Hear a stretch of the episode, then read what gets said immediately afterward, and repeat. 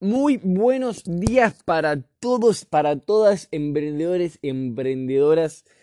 Quiero comunicarles que, bueno, estoy muy contento primero porque se arrancó el año con todo, con todo. Espero que haya arrancado el año increíblemente luchando por sus metas, como es de, como es de arrancar un año, ¿no? Como es de arrancar un año. Y espero que este año cumplan no todas sus metas, porque si no van a quedar sin propósito. Hay una frase hay un proverbio chino que dice que lo peor que te pueden decir, lo que se desean los enemigos es, ojalá que cumplas todas tus metas, ¿no? Es algo, es algo lógico en cierto punto, porque si se cumplen todas nuestras metas, vamos a quedarnos sin ambición y sin esas ganas, ese fuego interno que tenemos adentro. Así que lo primero que les deseo es que ojalá que intenten cumplir todas sus metas y que vayan por eso. Y bueno, para arrancar este año, para contarles la primera historia del año que el otro día me sucedió, atención, porque estaba caminando por la calle, estaba caminando por la calle y me detengo en un semáforo para, para poder cruzar y había una pareja, una pareja que estaba en cierto punto discutiendo. La mujer se acerca al, este, al chico, era una pareja heterosexual, se acerca al chico y le dice, siempre sos tan inmaduro. Me llamó la atención, esa palabra me llamó la atención y frené a observar. Digamos, el semáforo estaba en rojo. Y el chico le decía, no soy inmaduro, yo soy así siempre de divertido. ¿No? Y fíjense, fíjense cómo se asocia en la actualidad esta palabra de inmadurez hacia la diversión o hacia las personas felices en cierto punto, ¿no? O que demuestran esa felicidad o esa alegría o euforia, ¿no? ¿Cómo está asociado? ¿Cómo es un símbolo de inmadurez? O mejor dicho, ¿cómo es un símbolo de madurez? La seriedad. Y ahora te pregunto, ¿vos crees que las personas serias son las más maduras? Porque si es así, porque si es así, estamos difamando esa palabra, estamos distorsionando el verdadero significado de la madurez. Que no es estar, perdónme la palabra, perdónenme, no es estar con cara de culo todo el tiempo. La madurez no es sinónimo de seriedad. Y grabate eso, grabate eso. La madurez no es sinónimo de seriedad, es sinónimo de afrontar los problemas, de tocar cierto tipo de conversaciones y de resolver esos problemas de forma madura, con autoridad, con personalidad, con presencia, afrontando el problema y no esquivándolo. A mí cuando era joven, cuando era joven, perdón, cuando era, cuando era adolescente hace unos dos años, eh, dos o tres años. Aunque podría, podría seguirme llamando un adolescente, pero cuando era más chico, sí, me asociaba mucho con, con la inmadurez, ¿no? Porque yo soy una persona muy divertida en cierto punto, me gusta divertirme, y, y me prejuzgaba, las personas me prejuzgaban, en cierto punto me decían que era inmaduro, ¿no? Y, y bueno, yo tuve bastante disconformidad con eso. Y gracias a eso empecé a, a ver, me, me sentía en cierto punto, tomé el papel de víctima. Tomé el papel de víctima, porque todos tomamos el papel de víctima en algún punto de nuestra vida. Y decía, che, no me toman en serio. ¿Cómo puede ser? ¿Cómo no me toman en serio?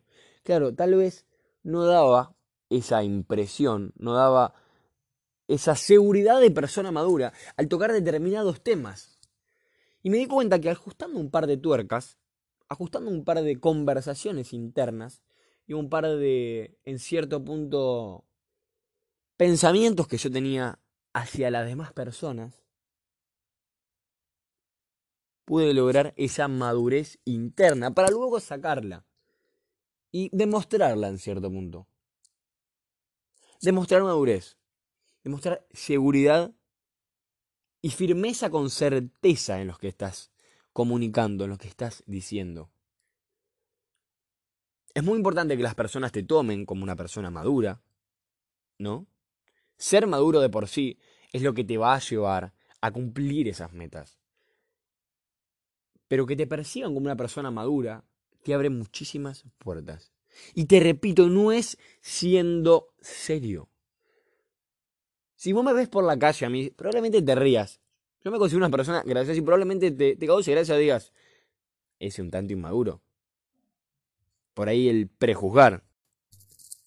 Es como si juzgamos al payaso por estar con la cara pintada y un par de colores divertidos. Es como si juzgamos su persona. ¿Y cuántas veces juzgaste a una persona a un amigo por su apariencia o por lo que transmitía. ¿Te transmitía inmadurez y terminó siendo madura? ¿Te transmitía inseguridad y terminó siendo insegura? ¿Insegura? Perdón. ¿Sos de juzgar? Hacete estas preguntas. ¿Te juzgas a vos mismo?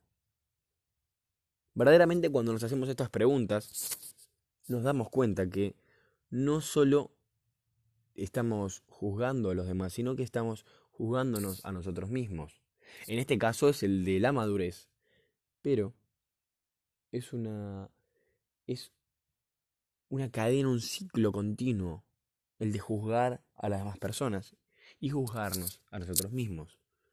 El cerebro no es boludo. O mejor dicho, es boludo. Y no se da cuenta que al juzgar a las demás personas nos estamos juzgando a nosotros mismos. Porque vemos reflejados en esa persona a lo que nosotros mismos somos. O ese defecto que tanto no queremos ver en nosotros, lo percibimos en los demás. ¿Y cómo podemos solucionar este problema? ¿Cómo podemos actuar frente a esta situación? ¿Y cómo podemos dejar de juzgar? lo que tenemos que hacer es empatizar con esa persona, comprender lo que le está sucediendo y por qué es así, por qué nosotros somos así. Esa persona que ves ahí, esa persona, tiene una historia de vida seguramente muy dura. Seguramente, como todos, porque no somos las únicas personas que nos pasan cosas malas. Vos sos así por tu historia personal, desde que sos chico, desde que probablemente tu, tu personalidad se formó, se formó tu, tu cerebro. Terminó esa etapa del primer crecimiento a los 5 años. Y a partir de ahí tu vida empezó a formarse. Tu vida empezó, tus creencias empezaron a tomar firmeza. Y actualmente sos lo que sos, por lo que fuiste. Es por eso que al juzgar estamos perdiendo un montón de aprendizaje. Porque como dije en el capítulo pasado, podés ir a verlo, en el capítulo pasado, cuando juzgamos o concluimos con una persona o un pensamiento, dejamos de aprender. Y acá sucede lo mismo, en este caso con una persona.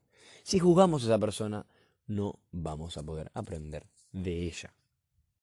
¿Y por qué es importante para nosotros esto, emprendedores, emprendedoras? Es muy importante porque el no juzgar, el aprender de la otra persona. Y el ser maduros internamente para poder colaborar y así ayudar a las demás personas y a nosotros mismos al mismo tiempo, nos va a abrir un montón de puertas hacia el crecimiento y el entendimiento personal. Y al mismo tiempo, al empatizar con las demás personas, generar esos contactos y ese apoyo y esas amistades o lazos o relaciones que son tan preciadas en esta vida. Si hay algo importante en esta vida, son tres cosas que vamos a estar profundizando más en el próximo episodio. Las relaciones, la salud y nosotros mismos. Esas tres componen nuestra felicidad. Que por cierto va a estar en el próximo episodio muy bien detallado y explicado, ¿no? Este pensamiento, esta corriente, este movimiento, esta forma de ver, de percibir al mundo, estos nuevos lentes.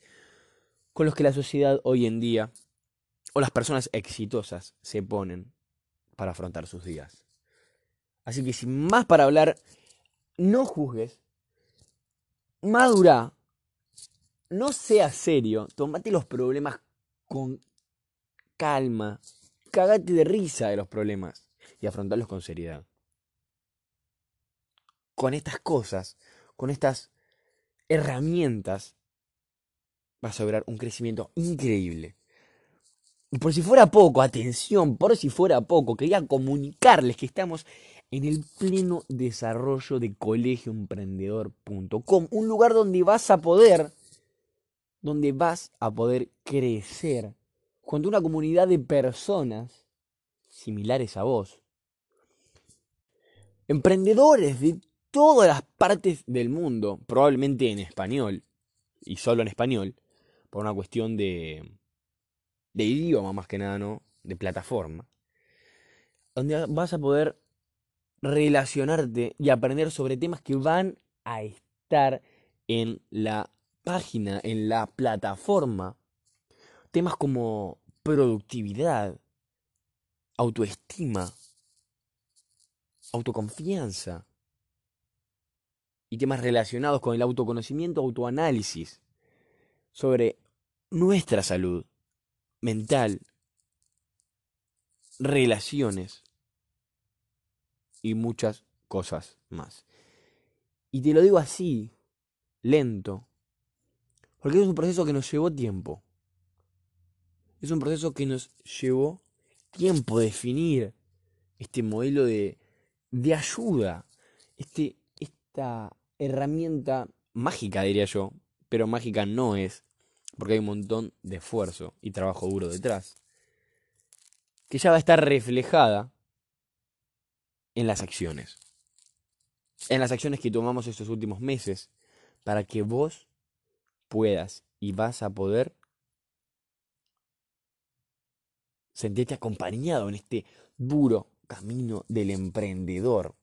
Y así, como siempre digo, lograr tus metas. Nos vemos en la próxima. Adiós.